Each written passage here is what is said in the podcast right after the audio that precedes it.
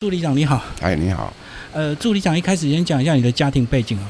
哦，我的家庭背景啊，我父亲应该是抗战胜利之后，他第一批来接收台湾的军人之一啊。嗯。好，那时候他是空军，哎，来到台湾接收，接收完了，那个是好像是民国三十五年的时候就来了。是。接收完了，民国三十六年又回到大陆去了，啊，回了家乡，带着他的。我的妈妈，啊，又一起飞来台湾，啊，就是大概在民国三十七年的时候，又来台湾，然后就一直到现在了。嗯，哦，他很特别，他还回去把家人能够接过来。是是是。当初不是很多人来台湾就回不去，所以他算是比较早一点的。他是早最早的第一批接收，嗯，他第一他们第一批来接收的，是接收完之后又飞回去之后，然后因为。国共内战的关系，嗯，要国军要撤撤走到台湾来，所以又从大陆飞来台湾。那时候定居就是落落脚在台北。要不要讲一下你爸的空军是哪些任务？我父亲最早期是陆军官校十五期毕业。小时候他跟我聊天呢，因为他们这一期十五期一毕业，那时候还在抗日的时候，嗯，一下部队，他们这一期就最最早就死了一半的人。哦，哎，一开始伤亡伤亡惨。重了哈，嗯，然后刚好有个一直在陆军里面刚到上尉，啊，然后刚好有个因缘机会，空军在招募留美气象官，哼，啊，所以他要重新投考空军，然后就录取了空军的气象。哎，留美气象官不是第一个要英文好吗？对，那你父亲他是大学，他以前读过大学。这个政策到最后也是他们这这一批人也没有出国，也是就是考上，但是没有去受训。哎，有有受训，没有出国去。哦，没有出国，就是一直在大陆大陆。没有到美国受训。对对对对对。所以留在大陆。对，所以就走到空军了。所以到空军，所以他在民国三十五年的时候就先接收来这边接收，接收完了回台啊回大陆，回了大陆之后带着我的妈妈。啊，因为国共战争的关系，所以撤退到台湾。他带着我妈妈来到台湾台北，在台北那边落脚。到哪边去接？浙江。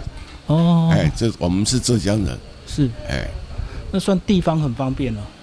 哎，他们空军会比较方便一点。你刚刚讲到这个军种比较特别，所以待遇福利都是不是都相对比较好一点？哎，气象官听起来就很重要。早期我听我父亲讲，你假如说从陆军直接要转转到空军单位的话，好比你一个上尉，你转到空军来，你就变成少尉，要降三级。哦，是要降三级。嗯，哎，所以我父亲那时候就说，那就在与其这样子，就重新考，考留美气象官。那你们一开始在台北落脚，后来是怎么样又来到屏东的眷村？呃，因为部队的。迁移嘛，跟派遣的这个任务的关系嘛，所以就那时候就又从台北调来屏东，一直到退伍。那时候你几岁啊？我是在屏东生的。哦，我在所以你不知道台北发展那一段？哎，那个我没有经历到。嗯嗯。哎，没有经历到。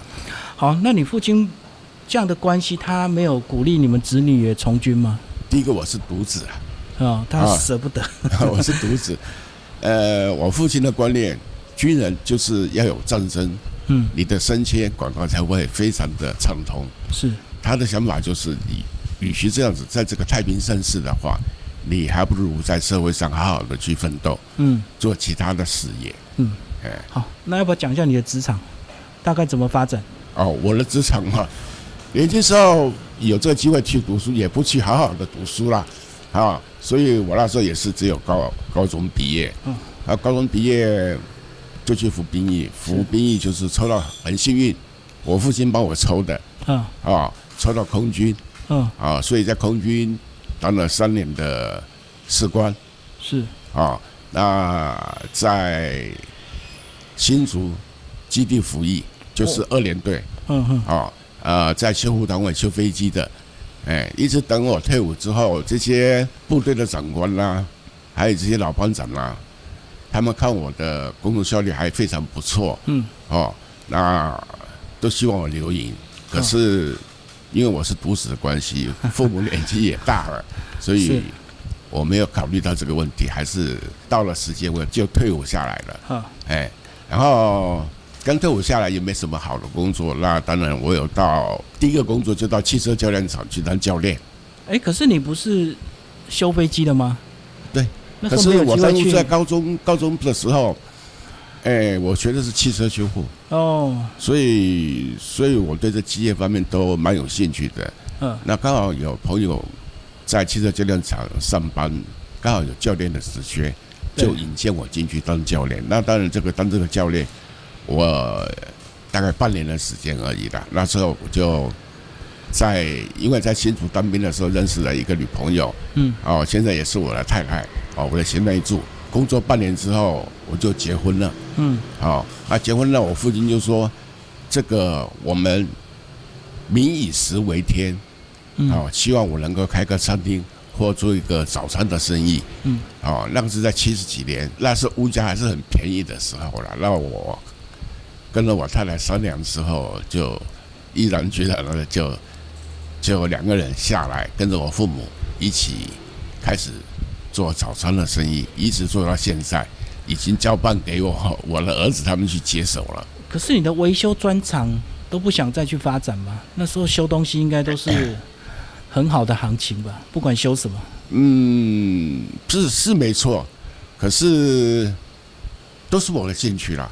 面食、做餐饮、做面食这些也是我的兴趣。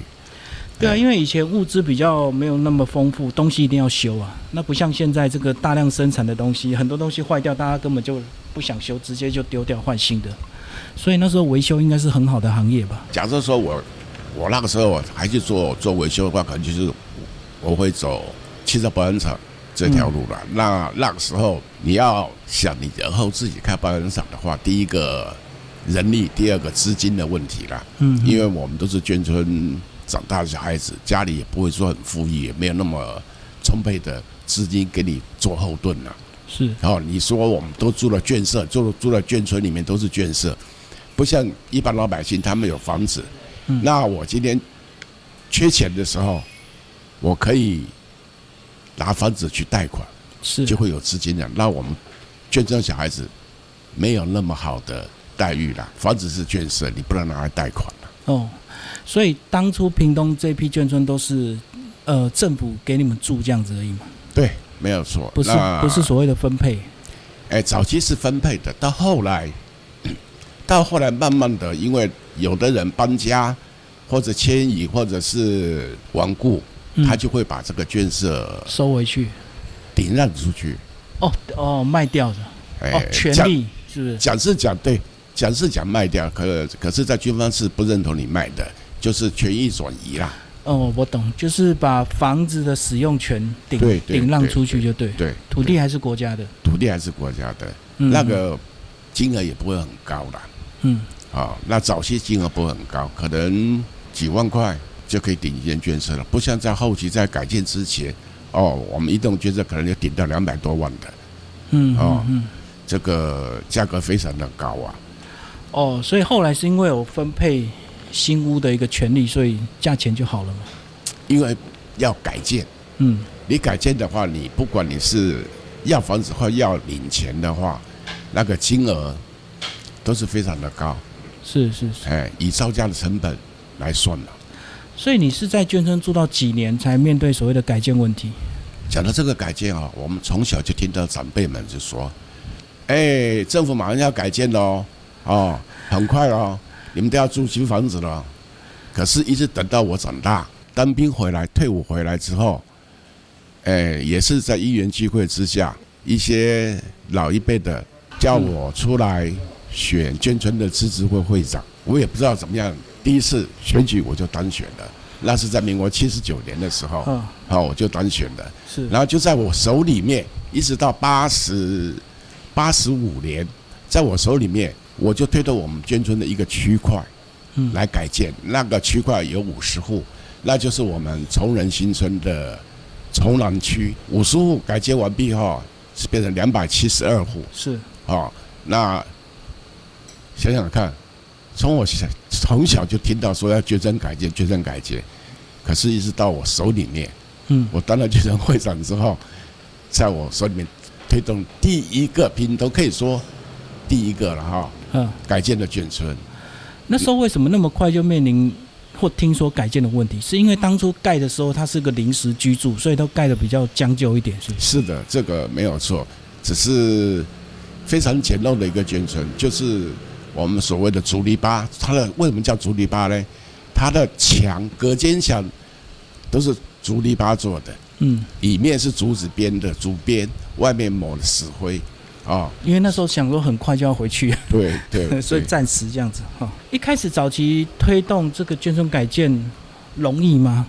不容易，应该会有很多人有意见嘛，大家都应该都想分配多一点嘛，或者是有些人宁愿不改建，他要住老回忆的房子。我所碰到的问题，第一个，老一辈他认为你眷村改建变成大楼。嗯，在我们屏东来讲的话，住大楼的话非常不适应啊，几乎要住都住透天或平房，就不方便，哎，要上下电梯。啊老人家现在住这个老旧眷村的话，一出门左邻右舍都认识的，都会打招呼，都会聊天什么的，院子又大，对对不对？那你改建起来的话，会缩减他们的使用空间了。对，所以他们第一第一个。这个问题，第二个就是钱的问题啦。嗯，你政府补助我多少，我要不要出钱的问题？因为那时候在七十啊八几的时候，你说老人家能够存的一些钱也并不多啦，啊，并不多，让你家拿出很多的钱出来付这个改建的钱，他们也有困难，所以那时候的制度也不会说很健全，除非有一个办法，就是你改建地方的地价非常高。那那时候我们的行政命令就是，土地价款的百分之六六十九点三拿来做补偿。嗯。啊，那假如说你土地价价款非常高的话，那你算起来，你可能不用出到一毛钱就可以搬进新建的大楼。所以大部分人都还是要补贴自己的钱。大部分。那如果真的没钱的，他就只能卖掉吗？忍痛卖掉？呃，他就可以选择领。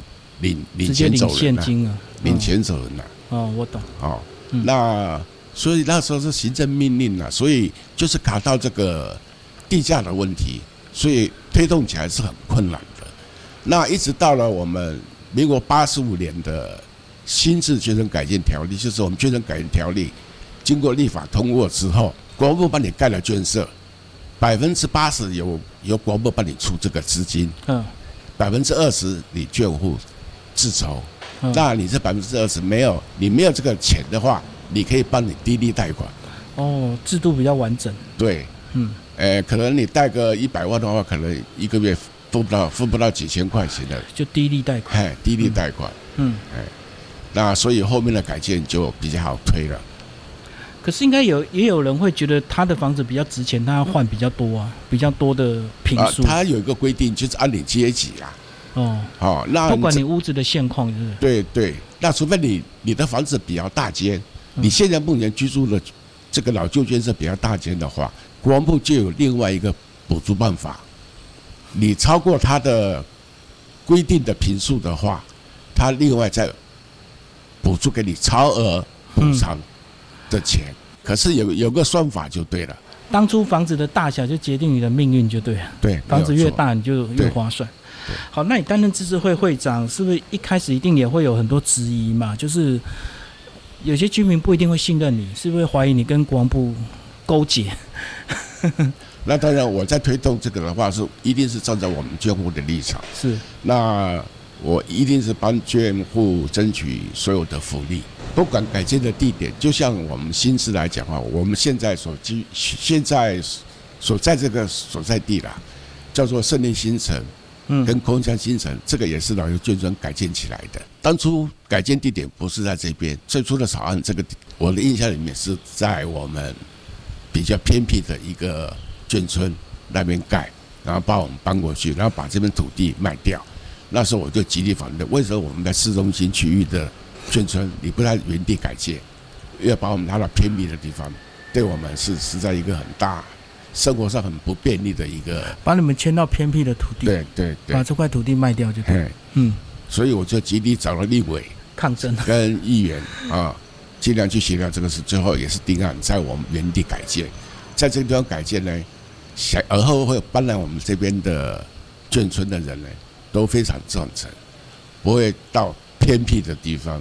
生活机能不方便，老人家看病也不方便的地方。嗯，可在改建的过程是不是有一两年的空窗期？所以是不是有一段时间住户要先自己在外面租房子，等改建完才搬回来？在改建基地里面的眷村，好比就是我们我原先的眷村崇仁新村，我们当初就是要在这个基地改建，就把这个这个这边要改建基地上面的旧户先迁出去，先请他们搬走。对，那他搬走的话。那国防部有补助他的房租房屋补助费，就是每个月补助他六千块，租半年发一次。嗯嗯。哦，那当然，你你说你今天在外面租个很好的房子，一个月一个月要两万三万的话，那也没办法补助到你那么多，就是每户一样，相同的待遇，就是全台湾都是这个条例，六千块一个月补助给你，还不错。我们这边眷户都蛮配合的，都很快的搬出去。我让我这个眷村。在民国九十九年底就拆除，啊，就拆除掉了啊。从一百年开始盖，一直到一百零四年完工交屋，是，哎，一直到今天已经七年了。在改建的过程，这么多的案例，有没有人抗争呢？有，完全不搬的。那后来怎么处理掉？这个法律诉讼啊，强制执行，把你强制让你搬出去啊，然后你什么？你什么东西都没有，你也分不到房子，你也不能领钱。那个应该很少数吧？诶，我们屏东就有一个案例，在东港，东港那边，是就是大概二十几户吧，就是一直抗争，就是不配合。那现在那边也完工，也也分发分发出去了。那那几户呢，就是一毛钱都领不到。那因为是那是经过法院判决的。那你再后悔都没有办法。哦，如果你愿意沟通协调的话，只要不要上法院之前都 OK，判决不要下来都 OK。所以大部分都是透过沟通可以找到方式，就是透过你们自自治会也算自救会嘛 的这些代表。对，其实，在我们这一个区块改建当初推改建的时候，还都还蛮平和的啦。所以，因为我们该该争取的福利都帮他争取啊。对，自治会很重要。哎。要理性沟通嘛，哈，好，那眷村的发展到底是怎么样？又变成所谓另外一种形式？有部分的眷村保留，把它变成一些文创基地，包括我们刚刚看到胜利新村，现在好多新的这个文创店。那时候什么想法？不是理论上应该全部都拆掉变新大楼吗？其实这个眷村文化保留来讲的话，哈，目前我所看到的保留都是日本的房舍，日式哦，就比较有保留价值的，是不是？讲是这样子讲。嗯，那你讲眷村文化，只是当初在那个年代是有一批军人的军人跟眷属住在那边，啊，可是所居住的房舍呢，是日本遗留下来的房舍。哦，那现在他们修复之后呢，就作为文创基地，然后招商出去。所以他们评估就是看这个房子值不值得保留。是的，哎，有没有这个价值？那当当初会在推这个的时候，也是因为在我们台湾有一批文字保护团体在推动在推这个，在推这个捐赠保留的这这个区块。那国防部也有编这个预算，文字保留的预算，嗯嗯，啊，也配合地方政府来做。你像我们屏东一开始并没有列入国防部的文字保留的计划里面。那是后来一直变，一直变，一直变，变到后来全部都纳入进来的。嗯，哎，那样就当初在二零零七年的时候纳入的。这观念会一直改变了。一开始可能只想做一些重点保留，那现在才发现，大家觉得这个卷宗文化越来越重要的时候，才开始全省都有一些基地被保留。嗯，没错。你像我们屏东来讲的话，在二零零七年第一批保留的大概只有七十一户，七十一栋。